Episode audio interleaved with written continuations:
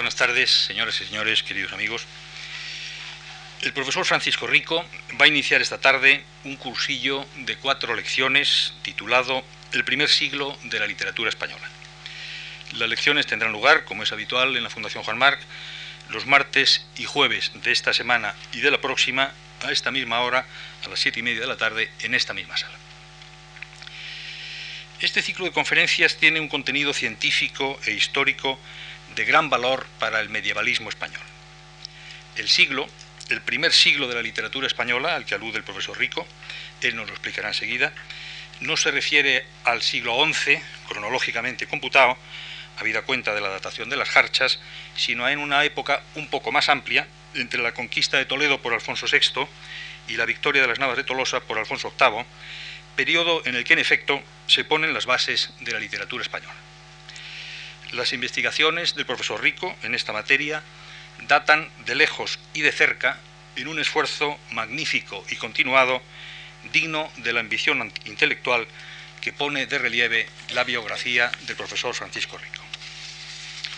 Castellano, nacido en el 42, Francisco Rico es catedrático de Literaturas Hispánicas Medievales en la Universidad Autónoma de Barcelona y miembro de número de la Real Academia Española. Es presidente de la Asociación Hispánica de Literatura Medieval, doctor honoris causa por las universidades de Nápoles, Burdeos y Valladolid, correspondiente de la British Academy, consejero del ente nacional Francesco Petrarca, desempeña la Secretaría General del Centro para la Edición de los Clásicos Españoles.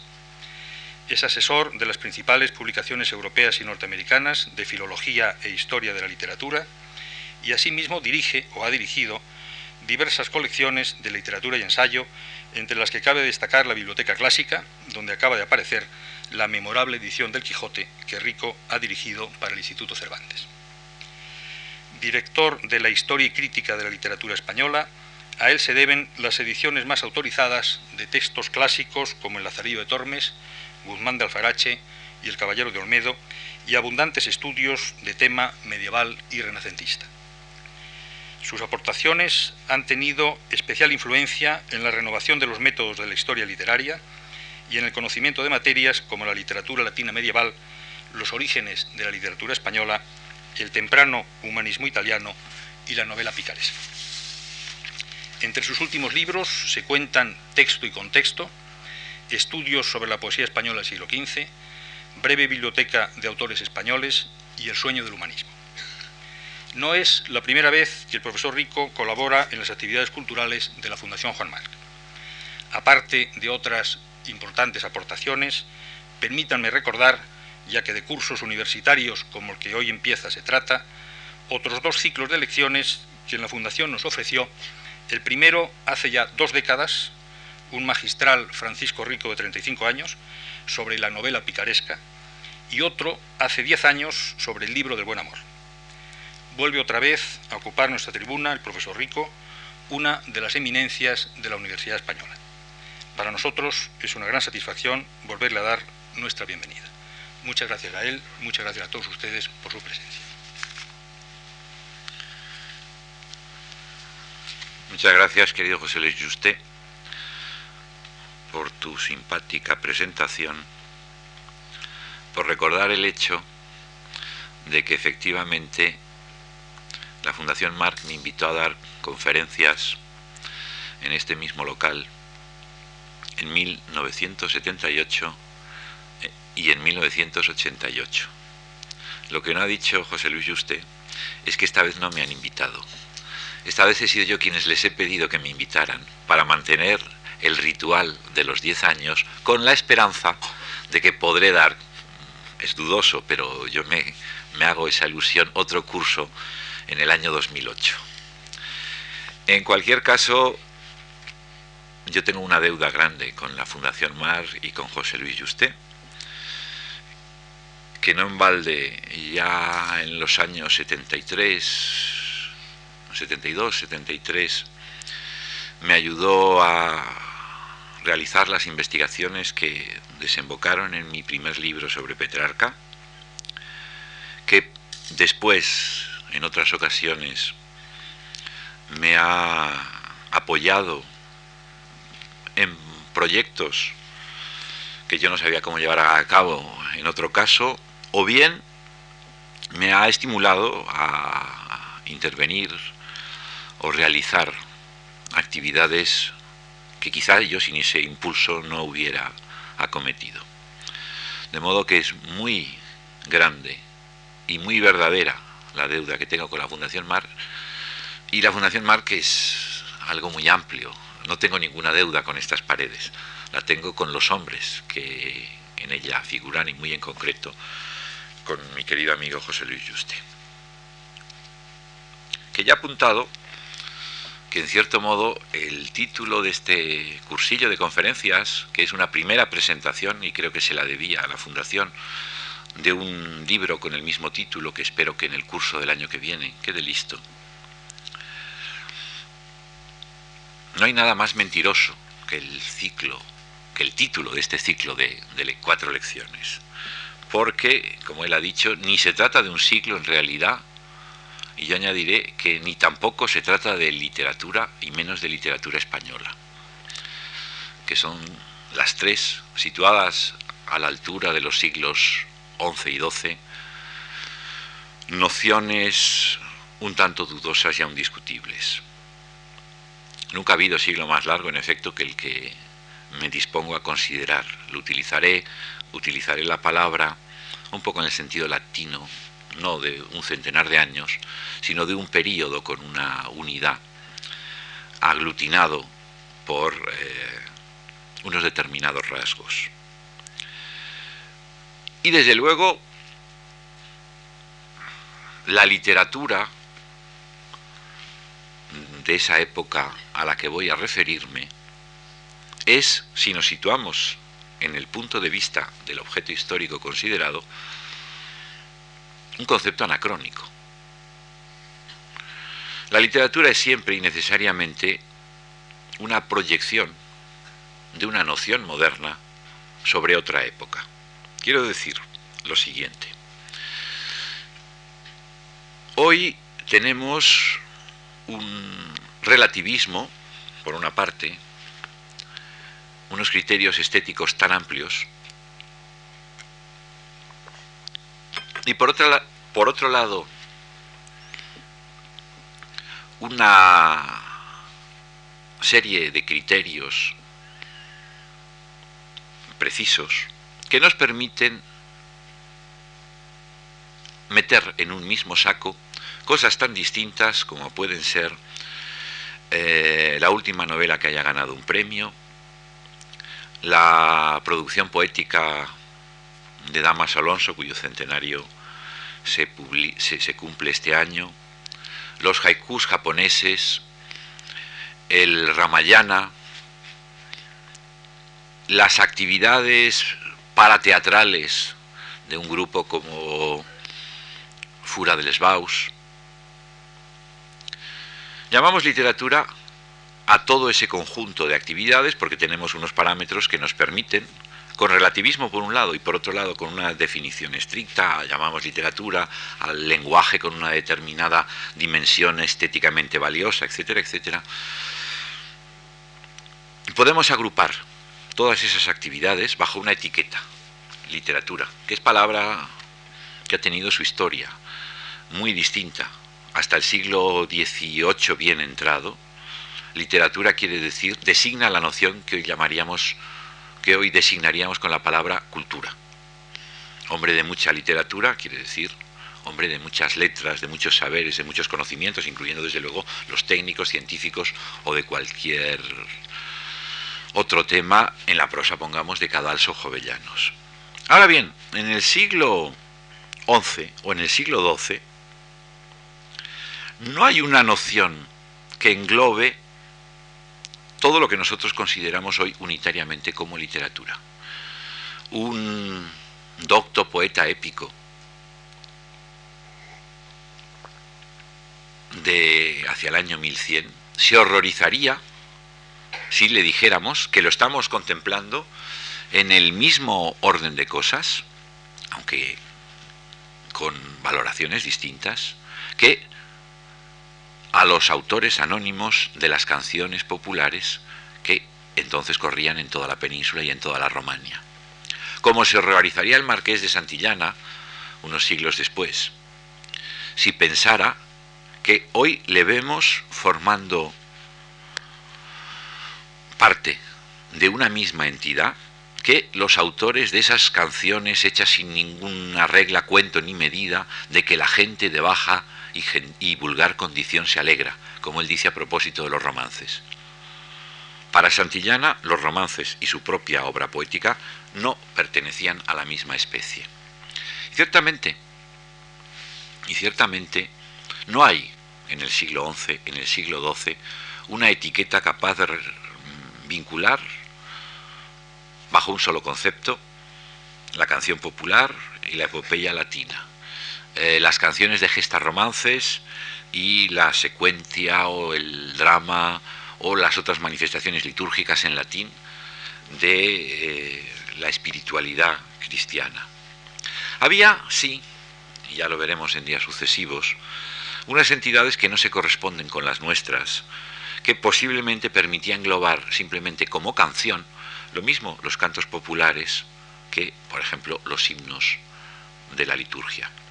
O, en otro orden de cosas, que unificaba todas las actividades del juglar, se tratara de recitar canciones de gestas, escenificar vidas de santos, o, y aquí viene el inconveniente para nosotros, hacer volatines, o como les contaré el próximo jueves, el martes de la semana que viene, si Dios quiere, hacer lo más parecido que en la Edad Media existía al striptease, que es lo que encubren en realidad las cantigas de amigo.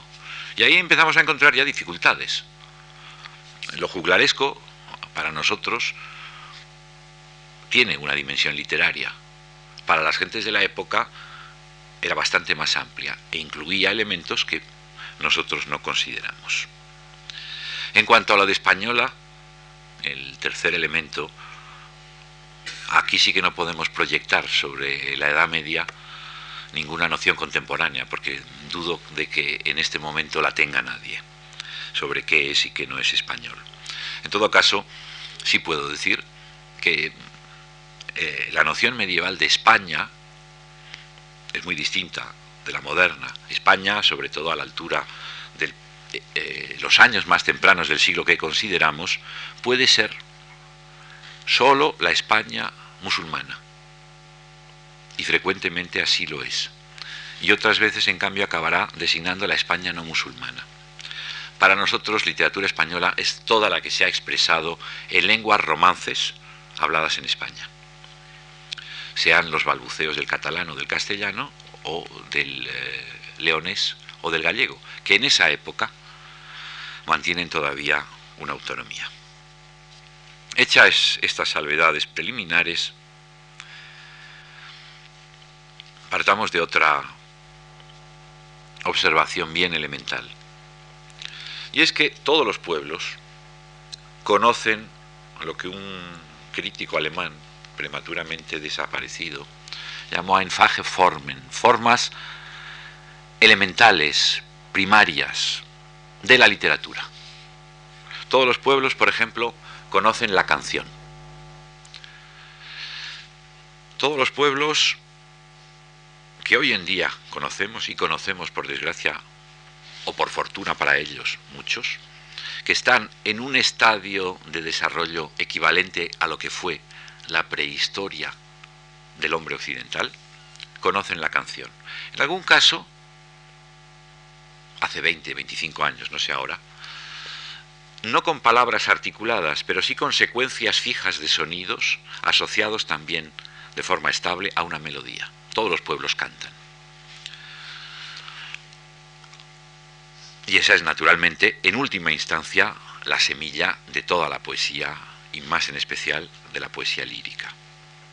En todos los pueblos se cuentan pequeñas historias reales o fantásticas, que en muchos aspectos tienen además su parte en la conformación de la misma colectividad.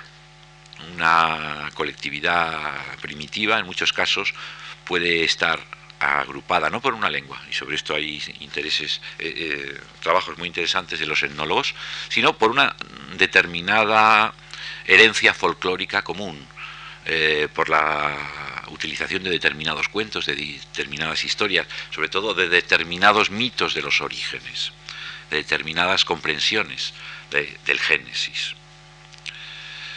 Muchos pueblos, no todos, pero muchos, conocen la narración heroica equivalente a la epopeya medieval.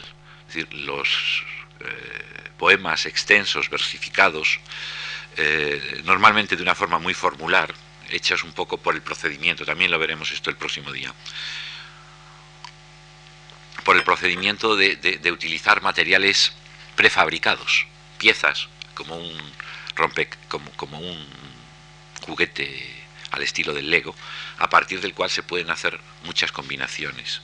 No todos los pueblos, pero muchos tienen esas historias de hechos en particular de armas transmitidos a lo largo de generaciones y que están tan en los orígenes de la literatura occidental toda que a ellos pertenece ni más ni menos que la poesía homérica, de la que sale toda la tradición occidental. Pues bien, muchas veces tiende a pensarse que las literaturas europeas, tal como en un cierto momento nos aparecen con una continuidad que ha durado ya hasta nuestros días, son el desarrollo normal de esas formas primarias de la expresión artística, de la literatura con un propósito estético, perdón, de, la lengua con un propósito estético, o como quieran ustedes llamar, si no quieren emplear la noción de literatura, que es lo más opuesta en la medida en que nos sugiere necesariamente el texto escrito, ignorado por completo de sociedades, eh, no ya eh, en ese nivel prehistórico que todavía algunas conservan, sino en lo que fue la alta edad media de Europa y concretamente de España. Tiende a pensarse que en el siglo XIV nos encontramos con la lírica trovadoresca, eh, básicamente en gallego o en provenzal, cuando tiene ya claramente un aire importado, con las eh, historias, las crónicas de Alfonso el Sabio, con eh, balbuceos indígenas o importados de formas novelescas, con un teatro, con una poesía juglaresca, y tendemos a pensar que ese sistema de textos que hoy denominamos literatura es la evolución normal de esas formas primarias de la creatividad lingüística que todas las sociedades conocen. Pensamos, por ejemplo, y por dar un caso muy simple, que veremos más despacio la semana que viene, que la poesía gallego-portuguesa que es la que al oeste de la corona de Aragón da la lengua lírica de toda la poesía, pues es un desarrollo normal, espontáneo, con sus pasos contados, en sus tiempos contados, de esa lírica popular que nos atestiguan las jarchas, esos fragmentos de villancicos conservados en textos árabes y hebreos desde el mismo siglo X. Las cantigas de amigo, de las que insisto ya hablaremos, serían, según ellos, la versión que a la altura del siglo XIII adquieren las canciones de mujeres populares, que nos eh, ilustran las jarchas. Evidentemente, en esa concepción hay una parte de verdad, una parte de verdad casi diría que inevitable, porque todos los géneros literarios son prolongaciones de determinadas facetas, determinadas actitudes fundamentales del hombre. Eh, todos tenemos una tendencia a contar, más todavía, a imaginarnos, a, situarnos en la vida narrativamente. Eh, pensar, entender el mundo es contar una narración en la que uno tiene un papel real o posible yo haré tal cosa, si las cosas van en este sentido, entonces tomaré esta decisión. Nos contamos historias sobre nosotros y sobre los demás. Y efectivamente, la novela, como género prototípico de la tradición literaria, no es más que la continuación, la prolongación normal de ese lust zu fabulieren, que dicen en la tradición alemana, de ese impulso por contar que tenemos los hombres y que en una parte no es despreciable nos constituye. como tenemos una tendencia a la armonía, que se puede reflejar eh, desde la simetría de los edificios hasta los paralelismos que son tan importantes en la literatura y en la música. Pero no es por ahí por donde van los tiros, ni históricamente, en general, ni en concreto, en el caso concreto de los primeros tiempos, de las primeras manifestaciones de lo que luego será la literatura española como, si no un sistema, si un conjunto reconocible. Y se lo diré en dos palabras. Los géneros fundamentales de la literariedad medieval en España como en el resto de Europa son un invento francés. La literatura, ¿qué le vamos a hacer? La inventaron en Francia. Y la inventaron a través de, de tres géneros fundamentales. La poesía trovadoresca, la lírica mundana de la aristocracia, que eso es la lírica trovadoresca, aunque luego de cabida a otras clases sociales. La canción de gesta, es decir, la poesía épica, el cantar del Cid, diríamos siempre en España, porque es nuestro texto fundamental y una obra maestra en cualquier caso dentro del panorama de las gestas romances. Y la novela, el román, el román Courtois en concreto, que solo imperfectamente e imprecisamente llamamos novela, y que es una entidad de distinto orden. La novela es una forma literaria muy singular. En 2500 años de historia de Occidente, el único descubrimiento literario que de verdad se ha hecho, la única innovación profunda en el sistema de la literatura es la novela realista. La novela realista que es lo más contradictorio con la noción misma de ficción. La ficción está hecha para dar vuelo suelto a la imaginación, para dejar que la fantasía se libere de las imposiciones, ataduras, constricciones de la vida ordinaria. Y así ha sido siempre la narración. La narración de historias de, de dioses, de héroes, de amantes imposibles, de viajes prodigiosos. No, lo que los realistas del siglo XIX llamaban la prosa de la vida, sino todo lo contrario, el esplendor de la fantasía. Eso es la ficción. Y aparece, sin embargo, en un cierto momento, en la España del siglo XVI, básicamente, una entidad, la novela, que es ficción y, sin embargo, no busca la liberación de esas constricciones, de esas limitaciones de la realidad diaria, sino todo lo contrario. Hablar de una novela, de una ficción realista, es un poco hablar, como en aquella paradoja que le gustaba a don Antonio Machado, de un guardia de asalto. O en aquella otra que le atribuían a don Pío Baroja, el pensamiento navarro, ¿en qué quedamos?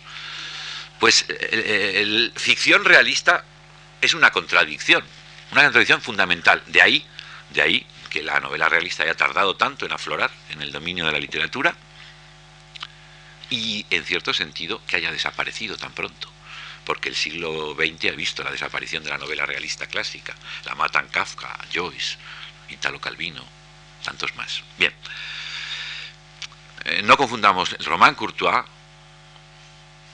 con la novela, en el sentido en que hoy la expresión, el término se utiliza más para designar a la novela realista clásica, la novela que arranca del Lazarillo, de Guzmán de Alfarache, de Cervantes, y a través de la Inglaterra y la Francia de los siglos XVIII y XIX, da en este último sus frutos propiamente clásicos. Pues bien, como hay una novela realista clásica, esa novela decimonónica, como hay unos géneros literarios, el drama, eh, la oda, que definen la tradición clásica grecolatina, la Edad Media tiene también su clasicismo. Todas las épocas han tenido unas guías literarias procedentes de una u otra tradición. En el siglo XVI seguramente ese papel correspondió a España, como en el siglo XVIII correspondió sin duda a Francia y como en buena parte del siglo XIX y XX ha correspondido a la tradición de lengua inglesa. En la Edad Media los géneros literarios clásicos, la épica trovadoresca, insisto, la canción de gesta y el román courtois, nos vienen de Francia, en España y en toda Europa. Y es a la luz de los modelos importados, ya lo iremos viendo, cuando superemos este estadio del panorama general y vayamos a, los casos concretos en días sucesivos. Y es ahí, en el marco de esos géneros, de esos modelos literarios que llegan de Francia, y utilizo además Francia en un sentido muy amplio. ¿eh? Francia es muchas cosas. Hablo también en términos contemporáneos. Un gascón del siglo XI es mucho más español que francés. Un aquitano del siglo VII u VIII, sencillamente no tiene nada de francés, es español, si queremos decirlo así, es visigodo. Por consiguiente, no, no nos confundamos. Eh, Aquitania, eh, Gascuña, muchos dominios, principados, reinos al sur del Loire están en esta época mucho más cercanos de Francia, mucho, son mucho más españoles que franceses, están mucho más vinculados al rey de Navarra que al rey de, la Francia propiamente dicha, a que ven como un personaje lejano y peligroso, como la historia demostró. Pues bien, en el marco de los modelos, a ver si acabo la frase de una vez, en el marco de esos modelos literarios que vienen de Francia, sí tienen lugar, mucho, las recreaciones de temas de tradición folclórica, vamos a decir, indígena, la utilización de temas que han tenido probablemente versiones literarias de otro tipo. En el siglo XIII, por dar un ejemplo casi extremo, pero claro, en el siglo XIII, un poeta castellano, seguramente de San Pedro de Arlanza, versifica un cantar de gesta, ya anticuado, de acuerdo con el modelo de una nueva técnica de versificación, la poesía de la cuadernavía. En el poema de Fernán González se cuenta la historia del conde Fernán González, que remonta, que se remonta a unos hechos ocurridos en el siglo X y que, como nos asegura el hecho de que detrás de ese poema en Cuadernavía sobre Fernán González tenga que haber necesariamente un cantar de gesta en lengua vulgar, desde el siglo X hasta el XIII ha venido desarrollándose, no sabemos en qué términos o al menos no sabemos en qué términos formalmente concretos.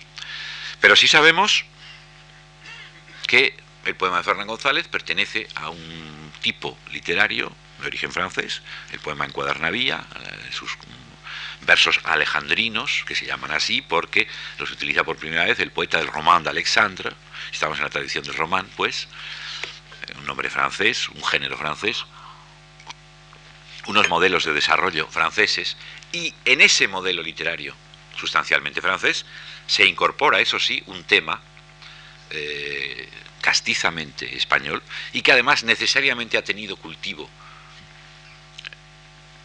oral, pero con una oralidad literaria, en unas formas que no son inaccesibles.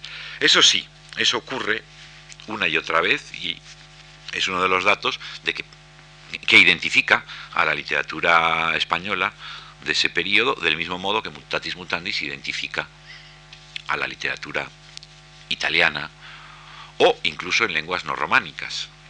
Identifica la poesía de los Minesingal, que no hacen más que utilizar en, en alemán alto o medio los modelos poéticos de los trovadores. Ahora bien, todo esto, lo que de esto nos atañe, lo veremos cuando tratemos singularmente en los próximos días de la poesía épica, de la poesía lírica y de un revuelto cajón desastre de formas que casi me atrevería a llamar semidramáticas para que se hagan cuenta más rápida y concisamente de por dónde van los tiros. Abarca desde diálogos escenificados hasta los volatines, ¿eh? y las acrobacias y los malabarismos a que me refería un momento. El punto que yo quiero subrayar, en todo caso, es que Cuando hablamos con concepto moderno, pero inteligible, de una literatura española en ese periodo que efectivamente va, mm, si queremos acotarlo un poco más, desde la toma de Toledo en, el año 1085 a la batalla de las Navas de Tolosa en, 1202, en el 1212.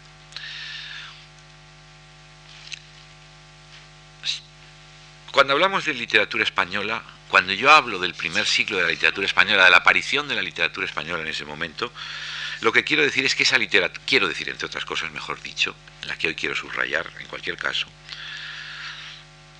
es que la aparición de esa nueva literatura, o si quieren, la creación de una literatura, es sólo un factor, un elemento, un dato más en la creación de una nueva sociedad. Ese es el punto que subrayo. Y que una cosa es indisociable de la otra. Ocurren una serie de hechos que cambian el rumbo de la historia de la península y del resto de Europa. Y uno de los hechos que ocurren es la aparición de la literatura. Lo cual no quiere decir la literatura es una consecuencia de esos hechos. No, no, no. La literatura es uno de esos datos. Como si dijéramos, anacrónicamente, pero creo que también inteligiblemente. La aparición del cine o de la televisión, con todas sus implicaciones de orden sociológico, cultural, estético, hasta lingüístico, no es una consecuencia de la aceleradísima evolución de la ciencia y de la técnica y de las nuevas formas sociales en el siglo XX. No es una consecuencia. Se puede entender en esa perspectiva, pero es mucho más real, mucho más revelador verla como uno de los datos de esa aceleración y de ese cambio histórico. No es un subproducto, es uno de los componentes, uno de los datos decisivos. Hay dos o tres rasgos, ahora tengo yo que improvisarme más historiador de la sociedad que historiador de la literatura, pero lo haré en los términos estrictamente imprescindibles hay una serie de datos que conforman la mutación social que en España se produce en ese periodo. Y los elementos se pueden reducir en sustancia, los básicos, los decisivos se pueden reducir sustancialmente a tres. Por una parte, la expansión general de la demografía europea, el crecimiento acelerado de la población. En segundo lugar,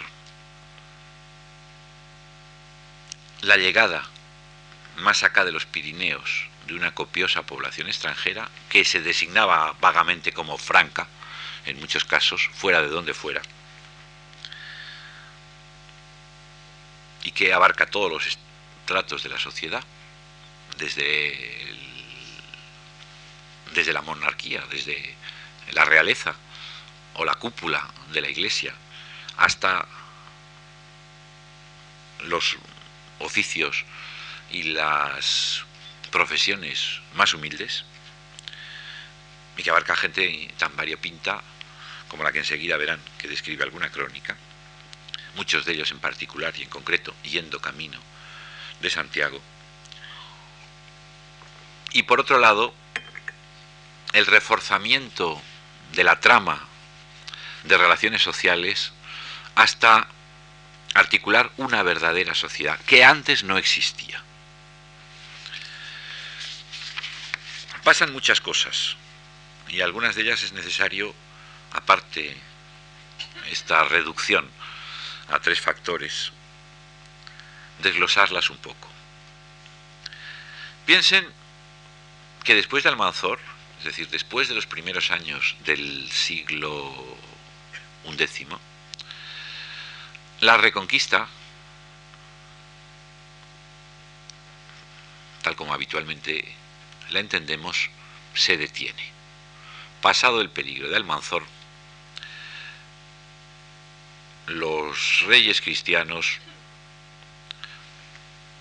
con el desmembramiento y la debilitación del califato, ven muy pronto que más provechoso que intentar ampliar sus fronteras es dejarlas tranquilamente donde están, someter a protectorado a las taifas, a los reinecillos resultantes de, la desmembración de la autoridad del califa, de la pérdida de autoridad del califa, consolidando sus fronteras y cobrando las parias, ¿eh? cobrando los tributos que por la protección de los unos frente a los otros ofrecen los reinos de taifas. Es una situación de estancamiento de la acción materialmente de reconquista y muy provechosa, que tiene efectivamente alguna excepción, pero más aparente que real. En 1085, como decía, sí, Alfonso VI toma Toledo, pero Toledo estaba en sus manos, de hecho, desde mucho tiempo atrás. En realidad, en realidad, hasta Fernando el Católico, y en cierto sentido Alfonso, hasta Sevilla y Murcia, para resumir, la situación básicamente se estabiliza, aunque la presencia de almorávides y algunos fenómenos ocasionales alteren un poco el statu quo. Ahora bien, tenemos a lo largo del siglo XI en particular una frontera consolidada y una población todavía escasa y con dinero. En ese mismo momento, Europa, no se sabe muy bien por qué, ahora están muy de moda los historiadores del clima, como Jorge Luis Borges escribió una célebre y bellísima historia de la eternidad y Hawkins ha escrito una historia del tiempo. Ahora existen muchos historiadores del clima, de las variaciones climatológicas y sus efectos. Tiende a señalarse que hay periodos de temperatura más templada. Comprenderán que yo no me lo creo mucho todo esto. ¿eh? Y, épocas de, frío. El, siglo XV, dicen los expertos, es una época fría, eh, materialmente fría, eh, en la climatología con los consiguientes debilitamientos, guerras. En cambio, climatológicamente parece que el siglo XI y el siglo XII son positivos y en cualquier caso lo que sí es cierto es que se produce un crecimiento notabilísimo de la población. Y aprovechando esa coyuntura que tan rápidamente esbozado, España se convierte, creo que por única vez en su historia, aunque creo que hay algo parecido en la época del vaso campaniforme, en lugar de inmigración. Gentes de toda Europa, de esa Europa que crece, crece porque ha mejorado la agricultura, quizá por el clima, quizá por la, presencia de nuevos procedimientos de, laborío, de, trabajo de la tierra. España se, se convierte en un centro de destino de inmigrantes. Aquí vienen porque aquí hay posibilidades, después de lo que habían significado todos los años anteriores, de repoblar tierras y porque hay muy buenas oportunidades en cualquiera de los campos, desde la agricultura a la, al comercio o a, embrionariamente, la industria. En particular, después de la toma de Toledo, que, fue quizá, como digo, más propagandística que real, pero también la propaganda, lo que la gente da por real acaba siéndolo, el, incremento de esta población extraña, llegada a la península, es inmensa. La crónica de Sagún, que debió ser apasionante y de la que solo conservamos una traducción castellana del siglo XIV o XV, cuenta cómo a, la llamada de Alfonso VI ayuntáronse, y habla concretamente de Sagún, pero vale para muchos otros lugares del Camino de Santiago, para muchas otras ciudades, ayuntáronse de todas las partes del universo burgueses de muchos y diversos oficios. Conviene saber, herreros, carpinteros, sastres, pelliteros, zapateros, escutarios, escuderos, y hombres enseñados en muchas y diversas artes y oficios. Y otros sí, personas de diversas y extrañas provincias y reinos, Conviene saber bretones, alemanes, ingleses, borgoñones, normandos, tolosanos, provenzales, lombardos y otros muchos negaciadores de diversas naciones y extrañas lenguas. traían de todas las partes mercadurías así de oro como de plata, y aún muchas vestiduras de diversas facciones, en manera que dichos burgueses y moradores eran muy ricos y de muchos deleites abastados.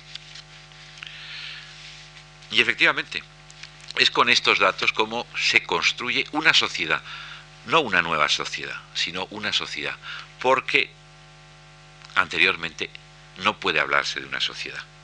En la España del siglo IX o X. Sencillamente existen aldeas dispersas que cuando más llegan se agrupan en un alfoz. Tienen una minúscula relación, salas futuras salas de los infantes, eh, covarrubias, imaginemos, y eh, media docena de aldeas más en el Alfoz de Lara, pongamos por caso. Existe eso, pero no existen ciudades. No hay, antes del siglo XI muy avanzado, ningún centro que con rigor pueda calificarse de ciudad, es decir, que tenga una topografía urbana coherente, eh, articulada, con edificaciones y además suficientemente pobladas, con comerciantes, con mercado, que es uno de los elementos fundamentales, con taberna, que es todavía mucho más importante, sobre todo desde el punto de vista literario, eh, porque lo más parecido que haya un auditorio o a una biblioteca funcionalmente en una sociedad tan rural es una taberna o la plaza pública. Hay, como digo, sí, comunidades, o ha habido solo hasta aquí comunidades de aldea, cuando más agrupadas en un alfoz. La posibilidad de intercambio se limita a lo que uno puede cultivar, obtener y cambiar. Fíjense ustedes, por dar solo un dato, y para que vean a qué años de luz estamos de, lo que serán etapas posteriores, que los reyes asturleoneses no acuñan jamás moneda. No acuñan moneda, pues en buena medida porque no la necesitan porque no se hacen los trueques a base de moneda. La moneda es un elemento precioso y que pertenece a otro orden de cosas.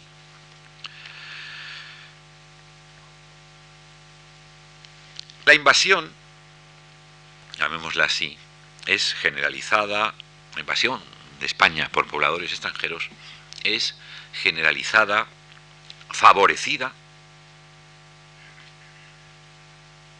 y profundamente fecunda.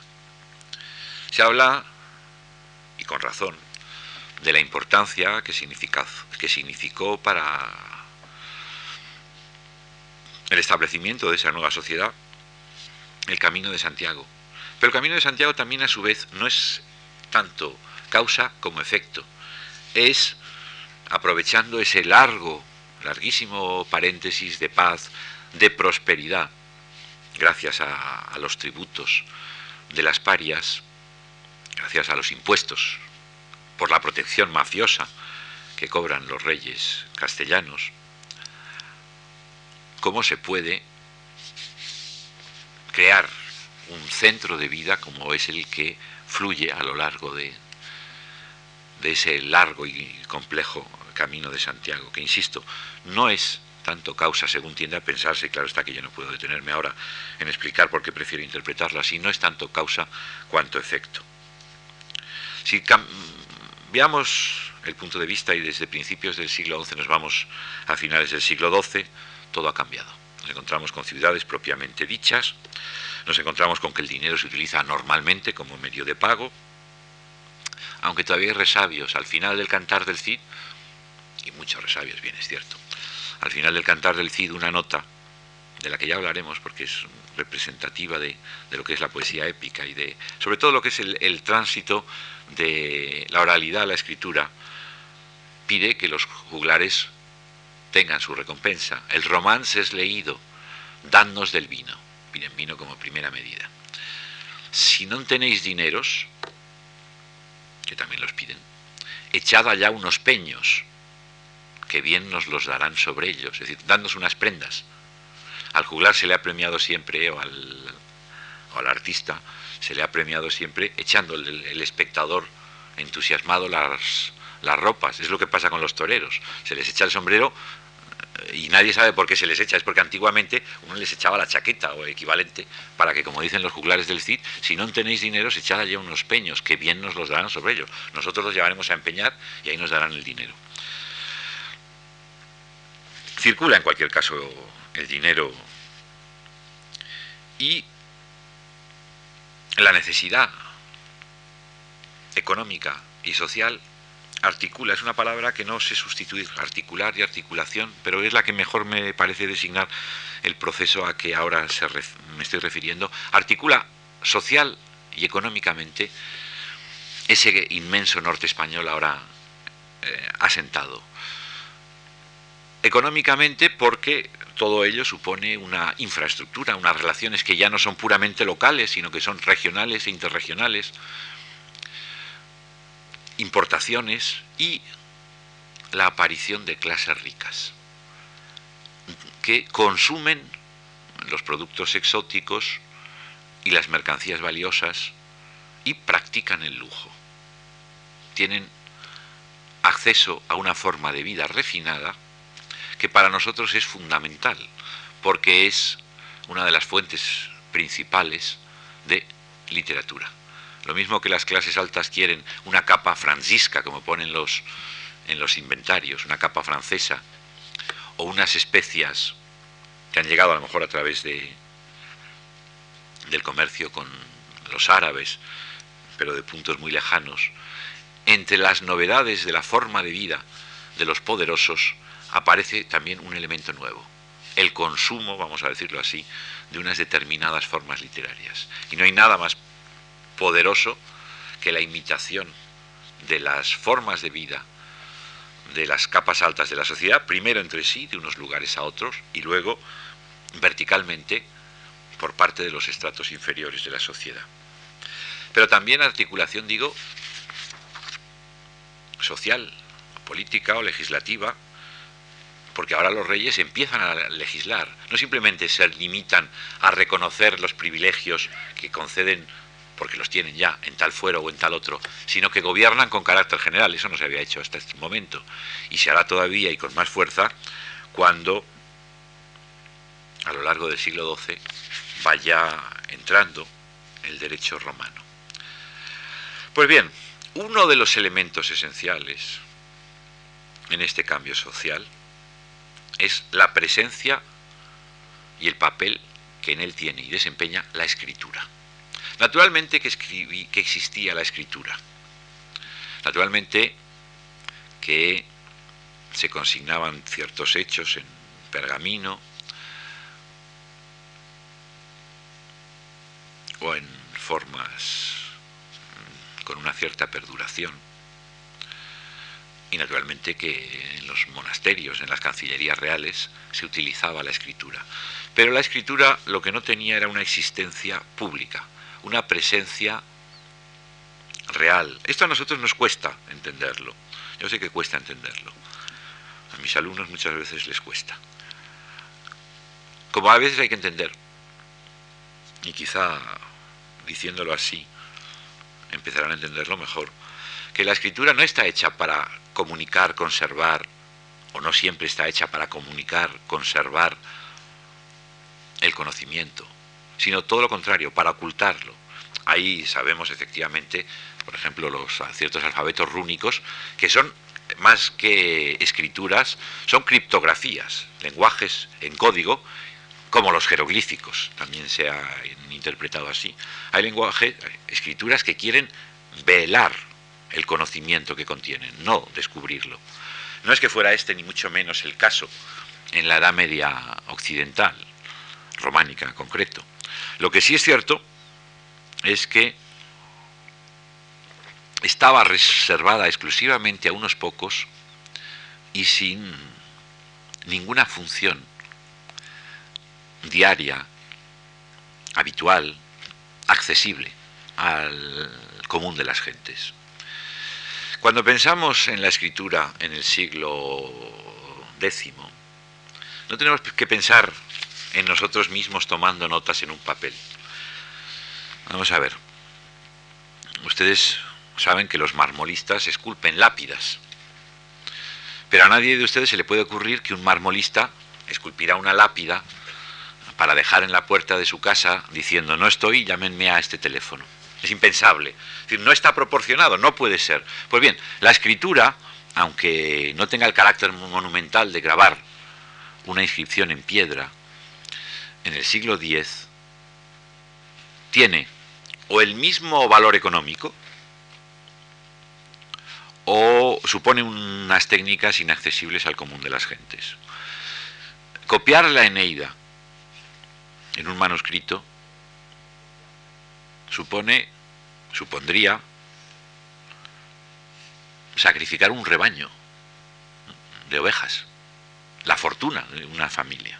No se puede pensar ni que el manuscrito de la Eneida lo posea un campesino, ni que un poema vulgar, por ejemplo, una canción de gesta en lengua romance, se pueda consignar. Sencillamente, además, no está hecho, no está concebido, pensado y estructurado para ser transcrito. En las cancillerías, en los monasterios, los que utilizan la escritura, hasta la invención del papel, utilizan pizarrines, tablillas de cera, tablillas que se recurren de cera en las que se escribe con un punzón, que luego se ponen al fuego, se funden y se pueden reutilizar, o de barro en menor medida, básicamente las tablillas de cera. También la pizarra propiamente dicha, pero eso es tan lábil y además forma parte de, un mecanismo, de una burocracia, de, un despliegue de medios, es decir, de un aparato del que no puede disponer el común de las gentes. Pero a medida que la sociedad se enriquece, que necesita establecer relaciones, necesita también dejar constancia de ellas. Y, aunque solo para casos excepcionales, empieza a utilizarse la escritura. Eh, siempre que hay que pasar por el notario, tenemos un paralelo de los usos de la escritura, los únicos usos sociales de la escritura a lo largo del siglo XI en España o en Francia o en otro lugar cualquiera de Europa. Ese proceso de asentamiento de una sociedad, de construcción de, de vínculos sociales, políticos, necesita, por su propia definición, quedar reflejado de forma perdurable. Es entonces, por ejemplo, cuando se plantea la cuestión de las propiedades de las tierras. ¿De quién son? Las tierras que un eh, lugareño cultiva como aparcero de un monasterio. Son del son del labriego, son del monasterio, hay zonas dudosas que pueden ser de uno o de otro, adquiridas quizá con el producto a otros campesinos. Eso es necesario averiguarlo. Tengo yo por alguna parte un texto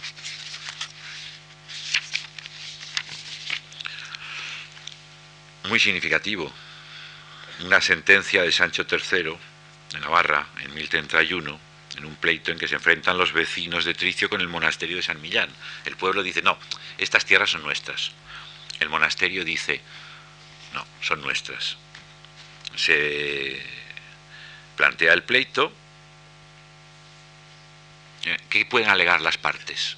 Pues los campesinos no pueden alegar absolutamente nada. Non potuerunt autoritatem neque confirmationem scriptionis mostrare. No pudieron mostrar ninguna autoridad ni conformación por escrito. ¿Cómo le van a tener? ¿Cómo le van a tener los, los lugareños? El que la tiene es el monasterio. Porque si además no la tiene, la fabrica. La mayor parte de los documentos medievales son falsos. De esta época son falsos. Lo cual no quiere decir que sean falsos en cuanto al fondo. A lo mejor sí.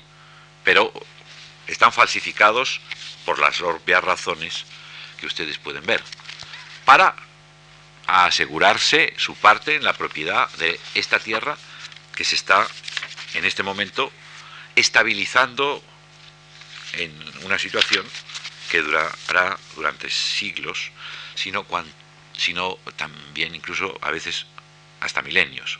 Y entonces sí, la escritura empieza a hacer, porque es necesario, dar una versión perdurable y al margen un poco de incidencia de, de la medición de un terreno o de la posesión de un local, la escritura empieza a tener una presencia para consolidar esa nueva sociedad. Aparecen los títulos de propiedad, en las genealogías